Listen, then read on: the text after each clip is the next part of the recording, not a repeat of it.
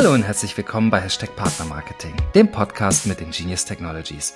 Mein Name ist Tobias Rast und das ist heute mein Gast. Ich sitze hier zusammen mit Leo, mit dem wir schon den letzten Podcast aufgenommen haben zu gutem Tracking.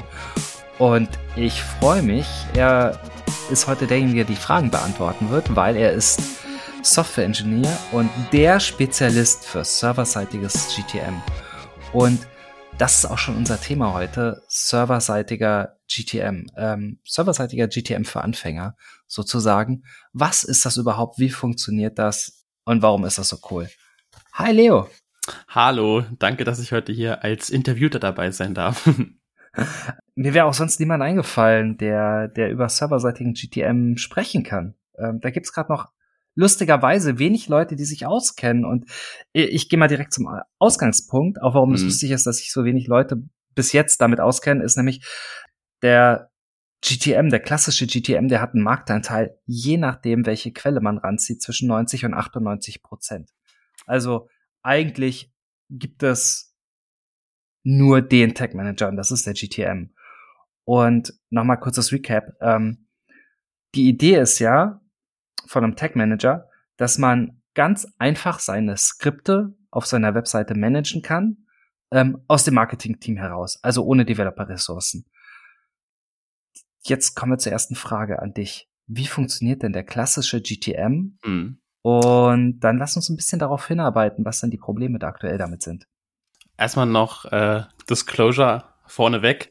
Ich bin ja hier als Techniker, das heißt, ich erzähle meistens aus einer Entwicklerperspektive. Das heißt, ich werde einige Begriffe wahrscheinlich benutzen, die der Marketer nicht benutzen würde oder anders benutzen würde. Darauf nochmal den Hinweis gerichtet, ähm, damit es äh, einzuordnen ist. Ne? So, nun zu deiner ersten Frage. Was ist eigentlich der klassische GTM? Also ihr kennt das ja vielleicht, man hat irgendwie viele verschiedene Tracking- äh, Technologien, die man gerne einbauen würde auf seine Seiten, egal ob das nun Analytics ist von Google oder irgendwie den Facebook Pixel einbauen möchte oder Twitter oder weiß ich was oder das Ingenious Tracking, ist ja alles möglich, ne? Ähm, der, der doofe Weg wäre, diese ganzen Skripte jetzt einzubauen auf seiner Seite. Viel Aufwand, viel Hassel. Will man irgendwas verändern, hat man immer das Problem, dass irgendwie, man muss da irgendwie wieder ran. Keiner versteht es so richtig, vor allem der Marketer, der irgendwie eigentlich mit dem Thema beschäftigt ist, ja sowieso nicht. Ähm, also gibt es den GTM. GTM ganz einfach. Ähm, man hat quasi die Möglichkeit, man baut einmal ein kleines Stück JavaScript auf seiner Webseite ein, beziehungsweise auf den einzelnen Seiten und kann nun ganz einfach über die Google-Oberfläche seine Tags verwalten. Soweit, so gut. Das heißt, man äh, verwaltet seine Tags, kann die alle konfigurieren über die Google UI und äh, Google kümmert sich dann darum, dass bei dem äh, Laden der Seite dieser Container komplett geladen wird mit seinen Einstellungen, mit seinen JavaScript-Schnipseln und zur Laufzeit dann ausgeführt wird auf der Seite. So weit, so gut. Das ist erstmal so GTM, wie wir es kennen. Und äh, was ja bis, naja, was bis jetzt funktioniert hat. Jetzt, also sagen wir so. Naja, ja eigentlich schon seit einem Jahr nicht mehr. Genau, Oder seit genau. anderthalb bis zwei Jahren. Ja. Also eigentlich, ne? Nicht mehr so richtig funktioniert, könnte man sagen. Es ist gerade auf dem absteigenden Ast, diese Technologie. Könnte man meinen. Ich genau. möchte mal in Zahlen, äh, in Zahlen fassen auf dem absteigenden Ast. Ähm, du erklärst gleich, was die Probleme sind. Ich spoilere aber mal. Du hast aktuell Datenverlust in der Höhe von ähm, 30 bis 50, teilweise 60 Prozent und das wird eher mehr. Und Datenverlust von in, in dieser Dimension bei Tracking ist einfach nicht hinnehmbar. Ganz genau. Denn wer den letzten Podcast gehört hat, der weiß ja, warum gutes Tracking wichtig ist, damit man überhaupt zu guten Ergebnissen kommt. Ne?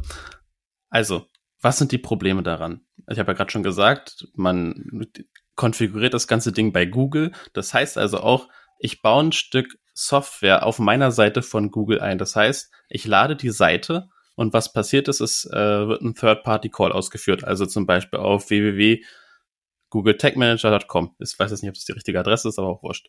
Also, man hat einen Third-Party-Call. Was bedeutet das? Fällt unter Browserregulierung, der Adblocker springt drauf an, viele Dinge, die das einfach unterbinden, dass der Container, wo dein ganzes Tracking eingebaut ist, überhaupt aufgerufen wird. Das heißt, du hast so einen Single Point of Failure und buff, dein ganzes, alles, was du konfiguriert hast, ist einfach weg. Und das ist schon ein großer, ein großes, ein großes Problem. Ich möchte das mal zugespitzt formulieren. Browser, Adblocker Und einige andere möchten gerade Tracking regulieren, weil sie ihrem Nutzer versprechen, seine Privatsphäre zu schützen. Und was ist das bekannteste Tracking-Tool der Welt? Der Google Tag Manager. Genau, also das, das finde ich übrigens immer sehr witzig, ne? Google selber baut den Chrome-Browser. Auf der einen Seite das Team, was quasi Browserregulierung mit anschiebt, auf der anderen Seite ein Google Tag Manager Team, was auch bei Google sitzt. Und man, das finde ich mal sehr interessant, dass es so eine riesig große Google-Welt ist, wo dann die einzelnen Teile schon irgendwie auch unterschiedliche Interessen und äh, Zielrichtungen teilweise haben, ne? Na, die ganze Firma ähm, arbeitet ja mit Daten und das und, und Daten sind ja sind ja der Kern von von Googles Tätigkeiten. Aber gut. Ähm, genau.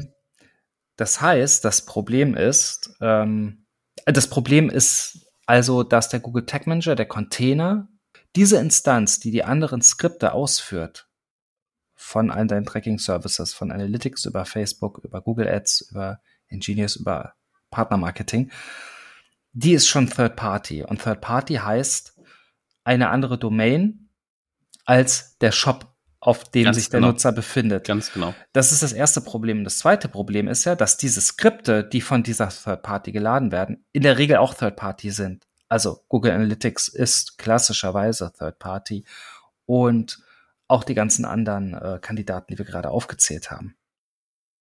Genau.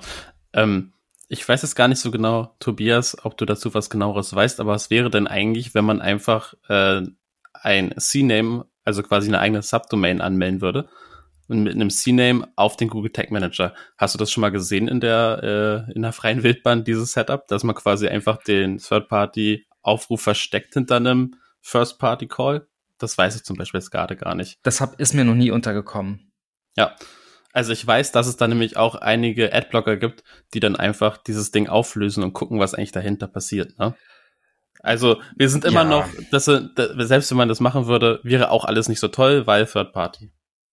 Ja, man muss dann aber auch immer mal so ein bisschen, bisschen abwägen, ne? Was ist, was ist ein guter gangbarer Weg äh, und was ist ähm, immer noch technisch zu knacken oder rauszufinden und auch mit wie viel Aufwand die Antwort auf diese Probleme mit, mit dem klassischen Tech-Management, nämlich, dass einfach die Daten fehlen, weil sie nicht mehr durchkommen, weil es in der Regel Third Party ist, ist ja, dass man sagt, serverseitiges Tracking. Und das ist ja, ich kenne es aus dem Partnermarketing, ja auch ganz oft der Weg gewesen, der, der da gegangen wird, der da empfohlen wird. Und ich kann als alter Spezi, der gerne Tracking implementiert, mit unseren Kunden das mal ganz kurz erklären die eigentliche Idee ist, dass beim Klick eine Click-ID mitgegeben wird. Also ne, Nutzer klickt auf, äh, auf einen Tracking-Link.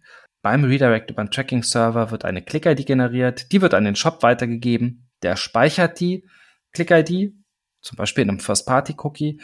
Und am Ende, nach der Conversion, wird der Conversion-Tag nicht aus dem Browser rausgefeuert, weil wir haben ja gelernt, Vorsicht, Browser, der kann alles regulieren, sondern wird vom Shop-Server direkt an den Tracking-Server des Affiliate-Netzwerks oder der Partner-Marketing-Software gesendet. Damit überhaupt die Attribution und das Tracking funktioniert, braucht man diese Click-ID, weil ne, im Browser habe ich einen Cookie, damit kann ich tracken, da sind alle meine Informationen drin.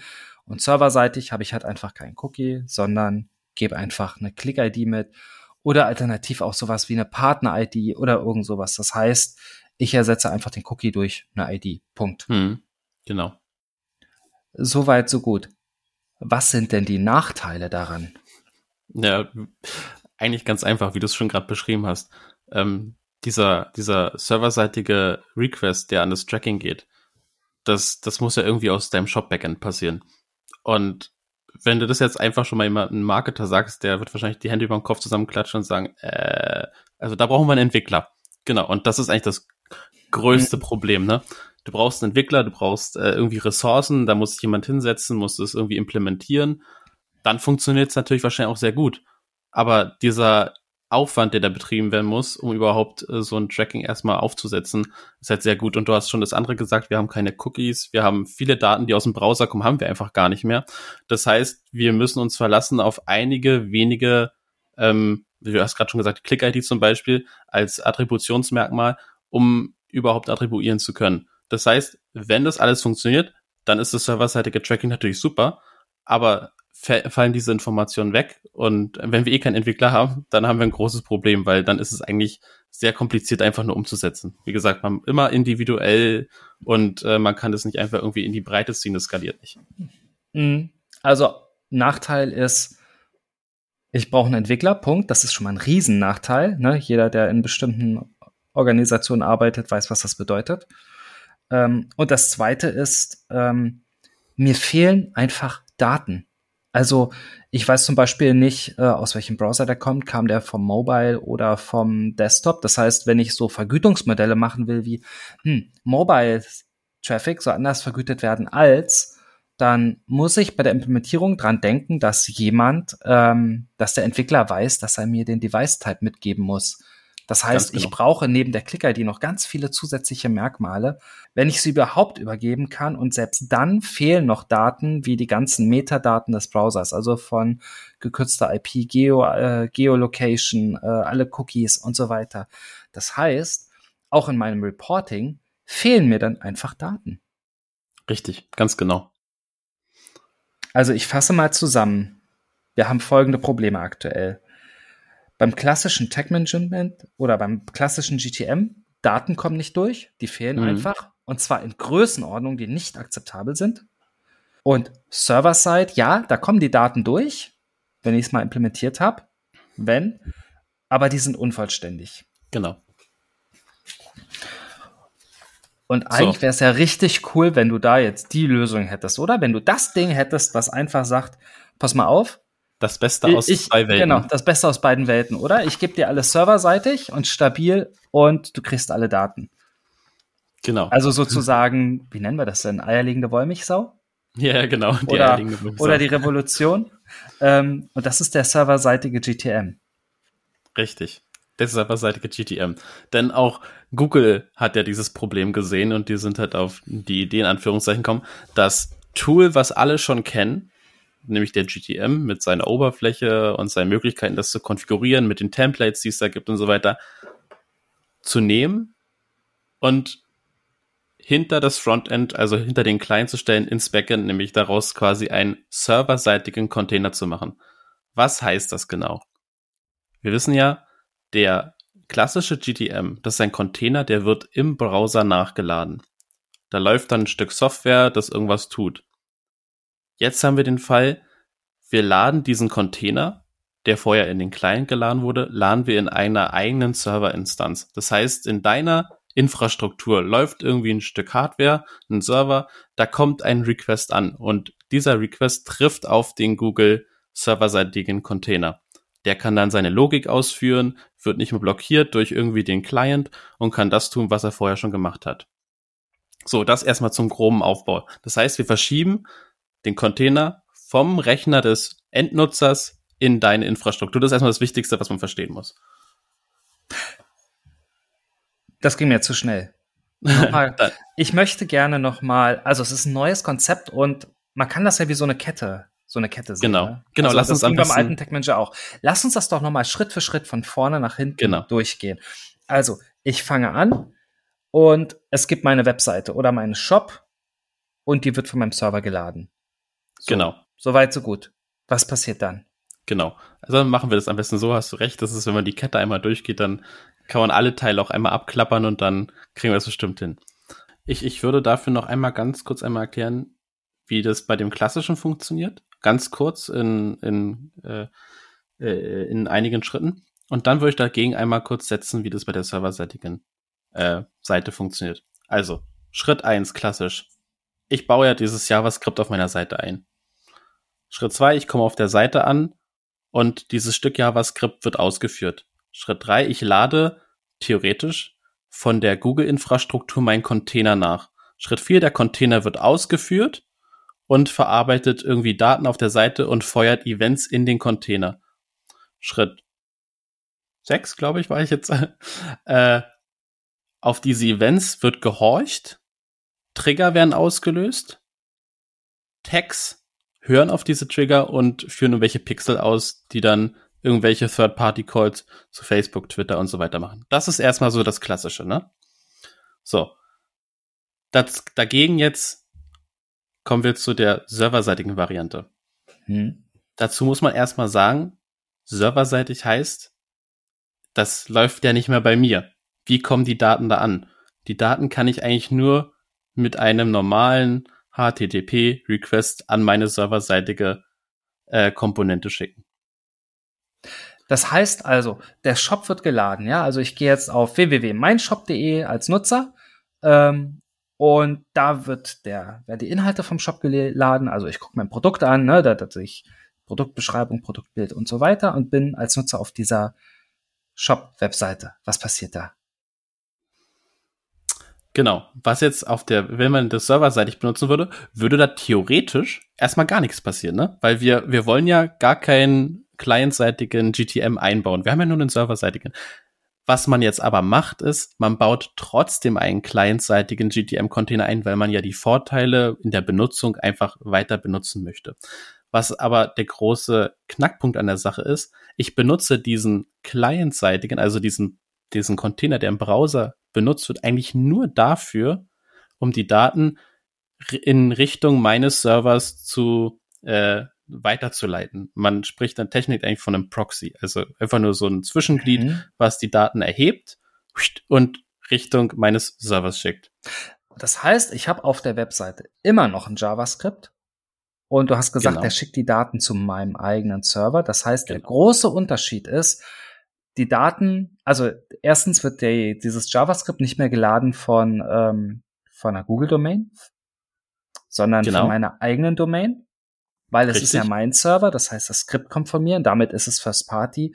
Und die Daten werden auch ähm, an meine eigene Domain, an meinen eigenen Server geschickt. Das heißt, das ist sicherlich auch cool für Datenschützer. Die Daten schicke ich aus meinem Shop zu mir, zu meinem Server. Oder eigentlich nur genau. zu einem zweiten Server. Mein Shop hat die Daten ja auch schon. Genau, also wo auch immer hin, da halt, wo dein serverseitiger GTM-Container läuft. So, das heißt, man schickt es dahin. Das heißt, es ist ein ganz normaler HTTP-Call oder HTTPS-Call, ne? Also verschlüsselt, Daten sind drin und so weiter. Man kennt das, es ist wie, als ob man eine, eine Webseite im Internet aufruft, ne? Es ist nichts anderes. Nur, dass da jetzt halt die Daten so dranhängen. Vorher wäre das vielleicht irgendwie zu, weiß ich wo, einem Tracking-Anbieter gegangen, jetzt halt zu dir selber mit dem gleichen Format. Also da sind dann, hängen dann hinten irgendwelche Query-Parameter dran, Header, Cookies, alles ganz normal, ne? Nur. Also das sind einfach alle Informationen. Also richtig, alle. Also sozusagen dieser JavaScript-Schnipsel, der ist sozusagen die Datensammelstelle und der sammelt alle Daten so.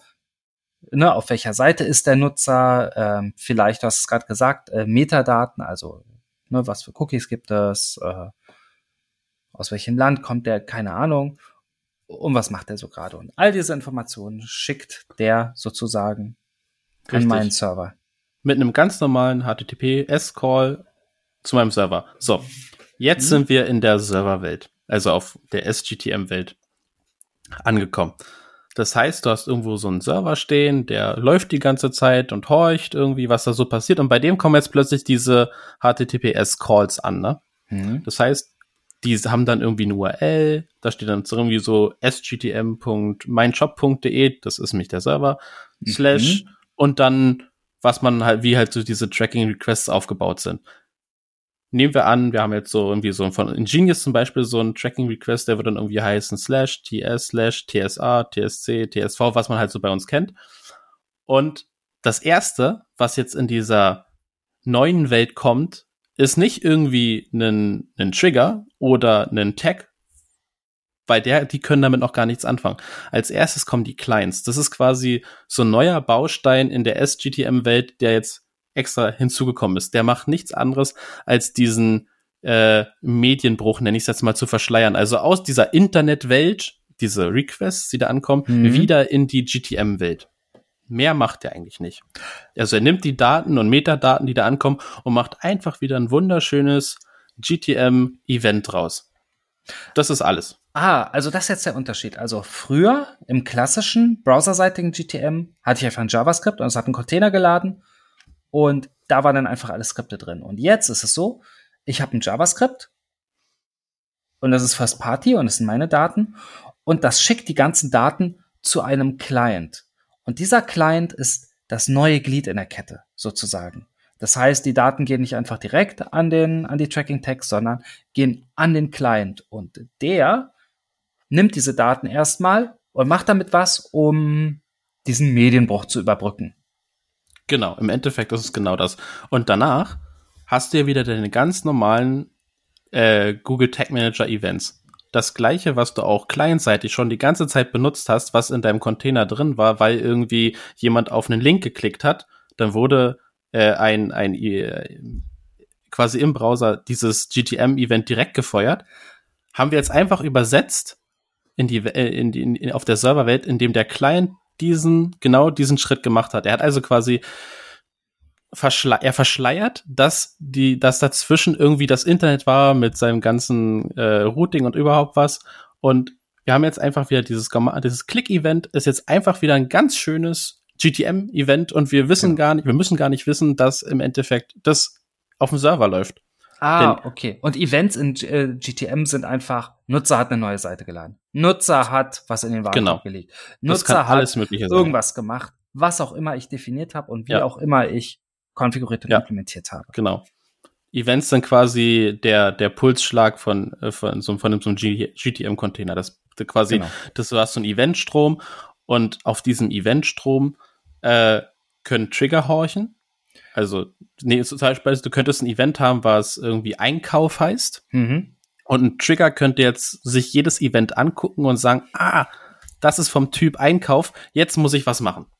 Ah, okay. Also Einkauf ist zum Beispiel das Event, wenn die Danke-Seite nach Abschluss der Bestellung geladen wird, wurde. Ja. Und dann kann ich sagen, Trigger, ne? Wenn das passiert, dann mach was. Und genau. mach was ist zum Beispiel, dann führe bitte den Ingenious den. Tag zum Zwecke des Partnermarketings aus. Zum Beispiel, das könnte genau die Kette sein. Und jetzt nehmen, also wenn wir bei dem äh, Ingenious äh, Conversion Tag bleiben, was würde der machen? Der würde einfach ganz normal sich jetzt, der weiß ja, ah, das ist Event, das ist quasi, also hm. das, das Ingenious Einkaufsevent, nenne ich es jetzt mal ganz kurz einfach. Äh, da sind meine Daten drin, ich kann die jetzt verarbeiten und kann den Tracking-Aufruf zum Ingenious Tracking machen. Und das Ganze passiert auf der, an der Stelle natürlich jetzt serverseitig. Also der Client kriegt davon nichts mehr mit. Das heißt, er würde dann einfach äh, alle Informationen ähm, zum Sale oder zur Conversion an den Tracking-Server der Partner-Marketing-Software schicken. Genau. Okay. Also das ist ja das, was wir auch aus der klassischen Variante kennen, oder? Also, ne, wenn Event Einkauf, dann schicke die Daten dahin. Aber genau. wir hatten ja vorhin gesagt, ähm, serverseitig ist ja eigentlich ähm, nicht so cool, weil da fehlen mehr Informationen. Ich habe ja eigentlich den Cookie gar nicht und ähm, auch alle anderen mhm. Informationen, die man so braucht. So, ne? Device, Meta-Informationen, äh, keine Ahnung, gekürzte IP, wo ich weiß, ne, in welchem Land, welcher Stadt mhm. war der und so weiter. Äh, was ist denn damit jetzt? Weil ich schicke ja immer noch das, die Informationen von Server zu ja, Server. Das, das Schöne ist, bei dem klassischen serverseitigen Tracking haben wir irgendwie so eine Asynchronität drin. Ne? Du hast irgendwie das Backend, was irgendwann etwas tut, aber hat die Daten nicht mehr. Was wir jetzt haben in dieser Strecke ist, wir haben das eigentlich relativ synchron. Ne? Der Nutzer macht irgendwas im Frontend also im, in deinem Shop, dann wird so ein, so ein HTTPS-Crawl gebaut, da hängen die Cookies dran, weil der ist ja schon auf der, äh, auf der Domain. Die Header sind mit dran, der Call geht äh, Richtung deiner äh, Serverinfrastruktur. Und da der Client, der den quasi entgegennimmt, der Client wieder, der den Medienbruch verhindert, mhm.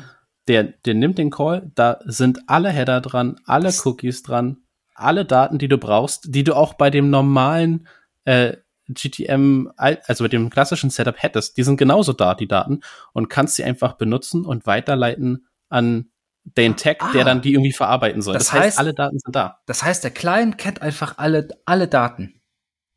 Richtig.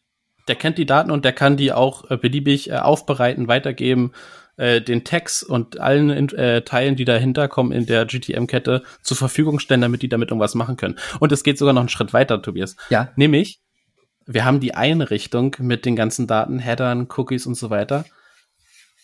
Aber der groß, also ich finde, für mich der, der große Vorteil ist, dein Server kann, nachdem jetzt quasi alle Tags ausgeführt sind, die irgendwas mit diesem Request machen wollen, kann auch den Response zurücksenden an deine, an deinen Client. Also es können Cookies gesetzt werden, es können irgendwelche Daten noch gesetzt werden, es können theoretisch sogar klassischerweise nochmal Pixel aus dem Client gesendet werden, so äh, im Stichwort ah. äh, Legacy und äh, Rückwärtskompatibilität. Das, das ist auch alles noch möglich. Das, also, das heißt, ähm, der serverseitige Tag Manager, der Client, schickt Daten an einen Tag. Und wenn dieser, also Daten an einen Server, aber es ist keine Einbahnstraße, weil manchmal sagt der Tracking-Server, ich antworte mit dir, dir, zum Beispiel, ja. ähm, hier ist meine Antwort. Die Antwort heißt, bitte schreibe einen neuen Cookie oder eine neue Information äh, in den Browser. Richtig. Also, ganz blödes Beispiel. Der Retargeter, ne, der Retargeter kriegt die Information, da war ein Sale und dann musste die, muss ja zurückgegeben werden. Ah ja, äh, der hat jetzt gekauft. Bitte nicht weiter retargeten. Das lohnt sich nicht. Der hat ja gekauft. Das Richtig. heißt, äh, wenn ich da zum Beispiel so ein Cookie schreiben wollte, dann ginge das. Richtig. Das heißt, ich habe, ich bin in einer serverseitigen Welt und habe diese ganzen Probleme mit, äh, mit Browserregulierung und so weiter nicht mehr. Aber ich kann so tun, als ob ich im Browser wäre. Das heißt, ich kann alle Vorteile der Browserkommunikation nutzen. Und Richtig. das alles auch noch First Party. Das heißt, ich bin nicht einfach ein Third Party Tool. Ähm, ne, mein Third Party Cookie wird dann, wird dann sowieso ignoriert, weil, weil ja völlig klar ist, dass ich ein Tracker bin, sondern kann das auch noch ähm, alles First Party machen. Richtig. Und das, das, ist halt, das ist halt, wie wir schon am Anfang gesagt haben, das Beste aus beiden Welten, ne? Also das ist ja die Revolution. Das heißt, ich kombiniere First Party ähm, und äh, browserseitige, browserseitiges Tracking oder browserseitige Technologien. Richtig. Und ich finde, das ist also, wenn, wenn man jetzt und, mal so das unterm Strich sieht, ist das eigentlich so der einzige Weg, wo es hingehen kann gerade, ne? Ja, wenn ich das so höre. Und du hast ja noch mehr Vorteile. Ich habe ja, also früher war es ja so, wenn ein Tag von einem Anbieter im Browser ausgeführt wurde, konnte der ja machen, was er wollte. Der konnte ja auch noch 100 Millionen Skripte nachladen oder Tags oder Cookies oder so. Und das ist ja teilweise passiert. Ähm, ne? Manchmal hat Retargeting ja. so funktioniert. Ähm, oder bestimmte Netzwerke, die mit Subnetzwerken gearbeitet haben oder oder.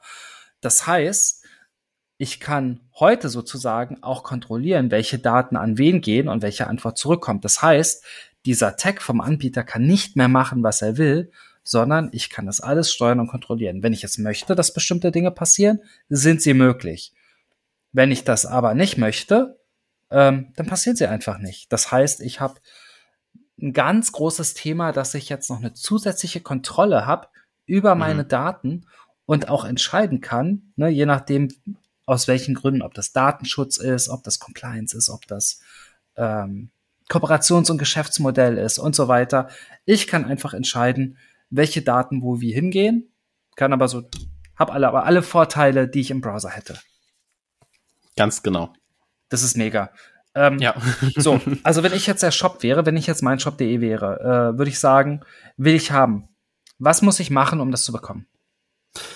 Tja. Und da sind wir jetzt bei einem Punkt, äh, der relativ interessant ist. Also, will ich das haben? Was heißt das eigentlich? Ich will das haben. Also, man kann das natürlich selber aufsetzen. Aber dann brauchst du ein bisschen Erfahrung, musst dich irgendwie damit auseinandersetzen, muss das irgendwie alles auf, also aufsetzen, konfigurieren, managen, administrieren und so weiter und so fort. Was sind denn die Schritte? Also das hört sich jetzt sehr furchteinflößend an. Das hört sich ja wieder an, Ein als ob ich, ob ich technische Ressourcen bräuchte. Aber sag mir doch mal, ne, Schritt eins, zwei, drei, was muss ich, was muss ich machen, um einen serverseitigen GTM einzurichten? Im Endeffekt ist es so, du musst, äh, du musst irgendwie erstmal äh, irgendwo ein Stück Infrastruktur haben, was du selber betreibst, also ein Server. Der muss irgendwie erreichbar sein. Ah, okay. Also weil mein Client ja auf meinem eigenen Server laufen soll, brauche ich auch einen eigenen Server, auf dem der Client laufen kann. Genau. Dann am besten äh, setzt du noch ein, äh, eine, äh, musst du irgendwie eine Subdomain registrieren, die genau dahin zeigt, damit du quasi diesen First-Party-Ansatz ja auch durchziehst. Das ist wichtig, weil sonst macht das Ganze gar keinen Sinn. Mhm. Du könntest theoretisch auch äh, ein, ein Server-Side gehen SGTM unter einer Third-Party-Domain registrieren, macht aber überhaupt gar keinen Sinn. Ne? Du willst ja diese Vorteile unbedingt nutzen. Genau. Ja, wenn ich mir die dann, Mühe schon mache, dann richtig, ne? Genau. Dann äh, muss halt äh, der dieser Container, das ist ein Stück Software, was man von Google bekommt, muss da laufen, also ausgeführt sein und muss so konfiguriert sein, dass es von Google den richtigen Container bekommt. Denn diese ganze Container-Konfiguration, die passiert ja weiterhin über die wunderschöne Google UI, wo man alles einstellen kann. So, dann fährt man das Ding hoch und dann läuft es. Dann kommt der Traffic daran und das war's eigentlich schon. Aber jetzt kommen die ganzen Abers, ne? Du musst das Ding administrieren. Das heißt, du musst dich darum kümmern, dass das läuft. Du musst gucken, läuft, läuft es weiterhin? Habe ich die aktuelle äh, Software überhaupt installiert? Also es bringt nicht so viel, das einmal zu starten und dann lässt man es einfach laufen, weil Google bringt fast täglich irgendwelche Updates für die Software raus. Ähm, also, das sind alles so auf, ja. Also zusammengefasst, das, was neu ist, der Client auf dem Server, ist auch das, was der Knackpunkt ist, weil ich brauche genau diesen Server. Und ich kann zwar auch zu Google gehen und sagen, na ja, Google bietet ja auch Cloud Services an, also ne, Server, entweder nehme ich meinen eigenen oder gehe zu Google Cloud, aber selbst da ist ja so ein Server-Hosting und Server-Management nicht so eine Ein-Klick-Lösung. Das, was ich gerade beschrieben habe, war halt der wirklich manu, manu also der manuelle Weg. Der, die etwas automatisiertere Variante, wenn ich so bezeichnen kann, mhm. wäre jetzt, man geht in die Google Cloud, drückt, oder beziehungsweise das, man erreicht das sogar, wenn man auf äh, den Tech Manager geht, dann kann man, wenn man so ein so ein Server-Side-Container konfiguriert, kann man direkt sagen, ja, hier bitte Google, start mir doch mal so einen Server-Side-Container. Zum Testen ist das erstmal wahrscheinlich ganz super, kostet aber trotzdem schon ein bisschen Geld. Man kann das starten, dann kriegt man eine Domain, das ist eine von Google und das Ganze läuft in der Google Cloud in der App Engine. Das heißt, du zahlst dann ungefähr so für einen Server irgendwas um die, weiß ich was, 40, 40 Dollar oder sowas im Monat. Die machen aber auch nichts anderes, als das Ding für dich hochzufahren und die, die Domain zu geben, dann kannst du damit ein bisschen rumtesten. Das war's. Du musst dich danach auch um alles weitere kümmern, dass es die aktuelle Version ist und so weiter. Und wir sind noch gar nicht beim Thema Ausfallsicherheit und äh, so angekommen. Darf ich das? Das wäre jetzt, ja. Darf ich das abkürzen? Gerne. Also Google sagt selber ja auch, du brauchst mindestens drei so Server bei mir in meiner Cloud-Umgebung und äh, Richtig. Ne, bitte, bitte nicht böse sein, wenn ich es jetzt so vereinfache. Ähm, Grund ist Ausfallsicherheit und du musst das alles managen. Das heißt, die ganze ganze Maintenance, du musst da, also du musst gucken, dass du immer eine aktuelle Version hast. Du hast, wenn irgendwas passiert, musst du Troubleshooting machen und machen. Du musst wahrscheinlich alles monitoren und immer ein Reporting haben, dass deine Server da sind, weil wir haben ja gelernt, der SGTM ist so ein zentrales und wichtiges Tool. Ähm, da willst du immer vollständige Daten haben. Das heißt, die Server müssen immer da sein und gemonitort werden und so weiter. Das heißt, du hast irgendwie einen ganzen, einen ganzen Strauß voll Aufgaben, die eigentlich professionelles Webhosting machen. Das heißt, wenn du eine IT-Spezi hast, der auf Webhosting spezialisiert ist, dann kann der das. Das Problem ist aber, wenn du den nicht hast, dann genau. brauchst genau. du eigentlich das ähm, SGTM Server Hosting als Service. Das heißt, der Knackpunkt ist gar nicht, sich irgendwo in Google Tag Manager einzuloggen oder da irgendwie Text zu konfigurieren nee. oder irgendwas, sondern einfach diesen Server zu haben, damit der Client auf deiner Domain überhaupt funktioniert. Ja, ich möchte es nochmal ganz kurz unterstreichen. Ähm, wenn man irgendeine Tracking-Lösung einbaut, dann geht man davon aus, dass diese Tracking-Lösung immer erreichbar ist. Du willst ja, das ist dein Traffic und der muss getrackt werden. Das ist das Wichtigste. Muss.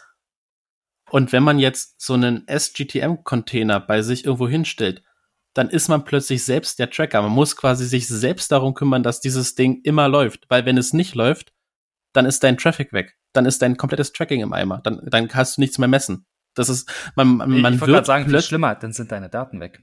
Richtig. Man ist, in dem Moment ist man plötzlich selbst Tracking betreibt, in Anführung, also Tracking-Lösungsanbieter. Das, das darf man nicht vergessen. Das ist wirklich essentiell wichtig und das ist eine, dass das Ding läuft, ist wirklich, also das muss immer laufen, so. Wenn es nicht, dann hat man große Probleme. Also die Kurzversion ist Server-Hosting, das ist ja kompliziert und ich dachte schon, der Server-Side GTM sei eine Lösung für alle, so wie der normale GTM. Ja, das soll es eigentlich auch sein, genau.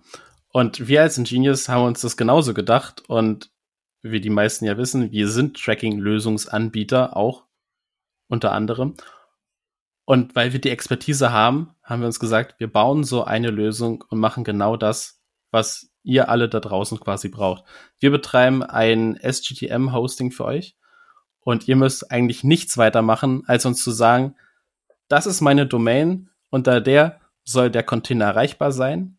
Ihr setzt einen einzigen CNAME und gebt uns den Konfigurationsstring aus dem, aus dem Tag Manager, also von der Webseite. Das war's. Wir fahren für euch die Container hoch, kümmern uns darum, dass die immer laufen, machen für euch Measuring. Wir messen quasi für euch, wie viel Traffic ist eigentlich über die Leitung gegangen und musst dir im Endeffekt keine Sorgen mehr machen, denn wir machen das ganze Komplizierte und du kannst dich darauf konzentrieren, das Ding zu konzentrieren, so wie du es schon kennst aus deiner, ähm, ja, aus deinem normalen klassischen GTM-Container. Also die Lösung ist ganz einfach.